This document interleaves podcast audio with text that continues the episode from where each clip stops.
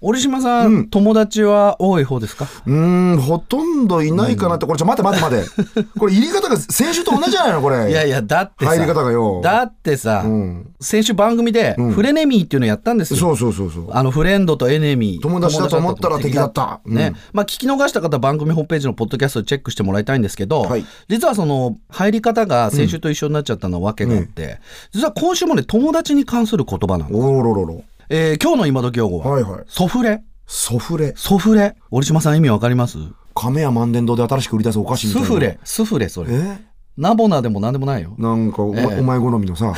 俺好みうんの甘いの好きだけどソフレソフレソフトなね、うんなんかありそうだけどだからそういう甘いものを共にする友達みたいな。ああなるほどスイーツ友達みたいな。スイーツ友達みたいなねうんうんそういうんじゃな いの。うん。惜しいか も。惜しいかも。ソフレっていうのは、うん添い寝するだけの友 達。なんだよ、それ。添い寝の添にフレンドのフレ。はあ。これね、だから何がすごいって、添い寝友達が、これ同性じゃなくて異性ってとこなんです。じゃあそれ、とりあえずそれは当たり前だろ、お前。えそれ、どうせとお前、男同士でお前、添い寝してほしくないいだろ、や、お前。そうだけどさ、気持ち悪いだろうよお前男女でうん一緒に寝てん、添い寝するだけっていうのもさん、新時代ですよい。やーだから俺なんかすぐ昔の旗本退屈男連想しちゃうよ。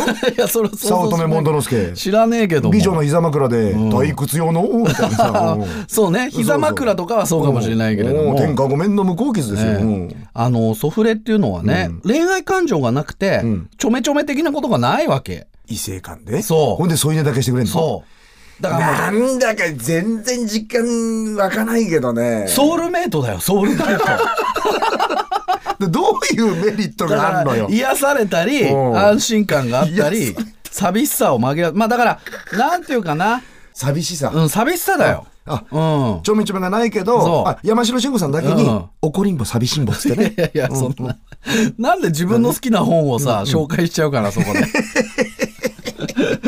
そうでもえー、だって折島さんどうソフレいるいらないよ。いらん男らしい。いらないよ。男らしい。いらない。それはも う、もうごめん、こむるよ。ごめん、こうんう。あの、気持ちは嬉しいけどね、あの黙ってお引き取り願おう か。まあだからそんなにね、友達も必要としない。だから寂しさに耐えきれない文化があるから、添い寝もね、い必や、要に俺なだっってたの。女の子添い寝だろ添い寝してくれるんで、俺気使ってばっかりしょう がないの。悪いなと思っちゃうもんだって。どこまでおじさんなんですか まあでも最近こういう言葉ができてるってことで、今日の今時用語はソフレ。意味は恋愛感情のない異性の添い寝友達のことでした。